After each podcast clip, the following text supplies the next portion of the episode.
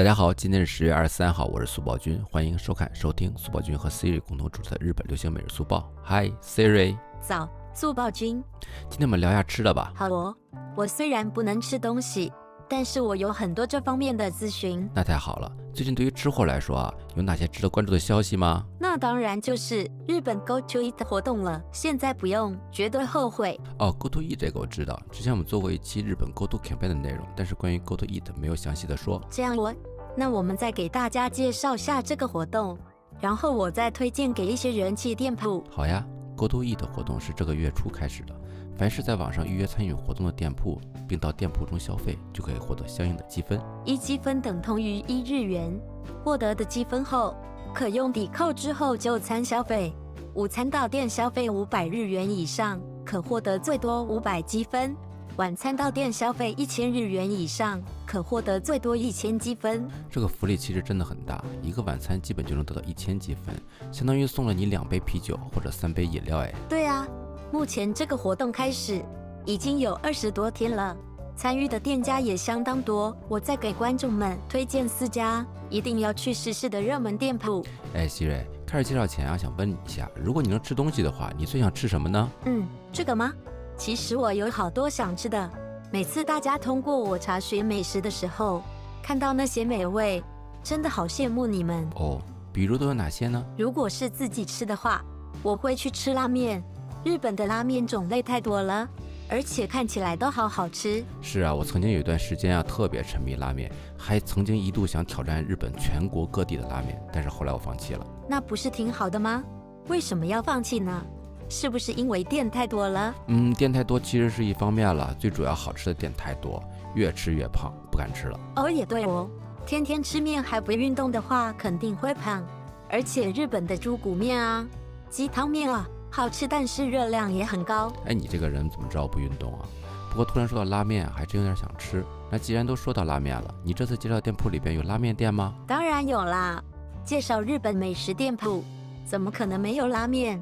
这家店叫做雕岩荞麦灯花，这个店名用中文念真的很别扭哈，我们叫它灯花好了。哦，这家店啊，它的日本名字叫做台修 Soba Toka。曾经我在新宿住了四年啊，去那里吃过好多次，店前总是在排队。原来你去过啊，是不是很好吃？很多日本人都会慕名而去的。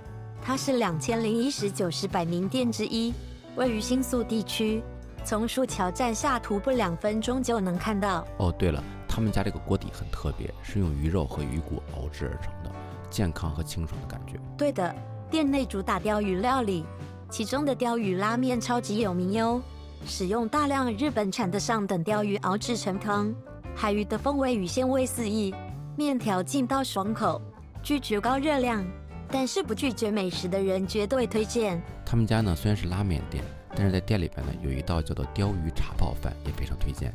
冬天的时候啊，几口酱汤，哇，不要太舒服。不行，有时间我得去吃一碗。这家店营业时间为早上十一点至晚上十点，人均消费在一千日元以下，配合 Go to Eat 使用，十分优惠划算。嗯，那除了拉面啊，你还有没有推荐的日本居酒屋呢？有的，这家叫做木家的店一定要去，特别是时代西口本店。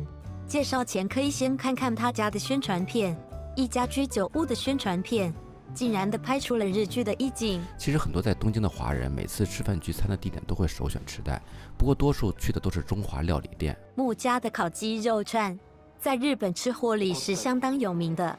从池袋站 C 六出站徒步三分钟即可到达。作为一家居酒屋，店内的环境相当不错，很少油烟。从刚才宣传片里看啊，感觉即使一个人去这家店里享受一下，也挺悠闲舒适的哈。对的哦，而且各种各样的烤串之外，他们自从开店以来，就一直潜心制作的炖煮内脏，更是可以打破食客对内脏料理的认知。另外，店内的酒类齐全。确实，在刚才的宣传片也看到了很多没有见过的日本酒，这个得过去试一试，因为很多店吧，他们的日本酒都很普通。那这些没喝过的呢，一定要尝一尝。这家店营业时间为晚上六点至十一点，人均消费在三千日元左右，非常适合晚上工作之后前来放松，体验独特的居酒屋风情。哎，希瑞啊，我发现你很会找店啊，都是那些很有意境，还有与众不同的。除了小清新，也有稍微浓重一点的。还有一个烤肉店必须得要去哦，名字叫做大阪烧肉，目前在 w a t 烤肉店人气第一名。是要去大阪才能吃到吗？那不是很麻烦吗？当然能去大阪肯定是最好了。他家在大阪非常受欢迎的，在东京的话，去中目黑本馆就可以了。这家分店从中目黑站徒步四分钟。还有，他们家在美国、中国内地以及香港也都有分店。哦，那太好了，那就可以想去就去喽。不知道他家有什么特色呢？用一个词形容就是怀旧。走进店内，便可以听到2000年代的 J-Pop，令人相当怀念。哦，这么说的话，又是满满情怀的节奏啊！当然不仅仅只有情怀啦。店内采用了严格挑选的上等汉牛，以及处理干净的新鲜内脏。顾客可以自由选择规格一半或者价格一半。当比脸大却只需要一千五百日元的 A 五汉牛，我找了段素材，大家看下。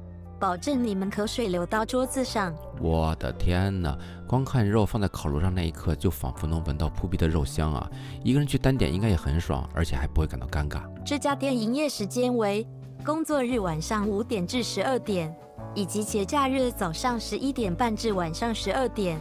预算大概五千日元左右，自己去也可以，推荐亲朋好友一起去。不过很多时候啊，人在海外还是特别想吃家乡菜。你有什么中华料理推荐给我们的吗？有一家很特别哦，你去了肯定会吓一跳。它叫黑猫叶哦，这家呀，没想到你会推荐这家。其实黑猫叶我去过的，是很有特点的中华料理，是不是在赤坂那家呀？对的，从赤坂建富站出入口是徒步一分钟就到了。说实话，第一次去这家店的时候，真的很意外。哪里很意外？是味道不好吗？哈哈，你别紧张啊，不是味道的问题，就是他家离车站很近，但是呢，反而不太好找。而且店里的装潢啊，说实话不是特别中国风，但是很有特别的味道。哦，这样子啊。其实店内提供各种的菜系，大家都会很熟悉：炒鸭舌、红烧肉、狮子头、海南鸡饭、空心菜、节俭的紫菜蛋汤等等。哎呦，希瑞，你这报菜名不错呀。对的，它确实味道不错。不过讲真啊，这家店应该是融合了日本人的口味的。是的，日本人给这家店的评价特别高，经常会把重要的饭局约在这里。店营业时间为早上十一点半至下午两点，以及晚上六点至十一点。嗯，对的。其实呢，我更推荐大家过去吃个午餐，人均一千日元就能吃到饱。那今天我们介绍 Go To Eat 就这些了，也谢谢希瑞推荐啊。明天大家一起行动起来吧！不要谢啦。说实话，很羡慕你们，我真想知道吃到这些美味到底是什么感觉。别伤心啊，未来随着科技进步，我相信你一定能尝到。那今天我们就到这儿吧。以上就是今天推荐的网上的那些人气店铺。如果你也想推荐的店铺，请在评论区留言与大家分享哦。还有相关资讯都在我们 YouTube 频道下面哟，感兴趣的小伙伴可以尽情浏览。那么我们下期见，拜拜。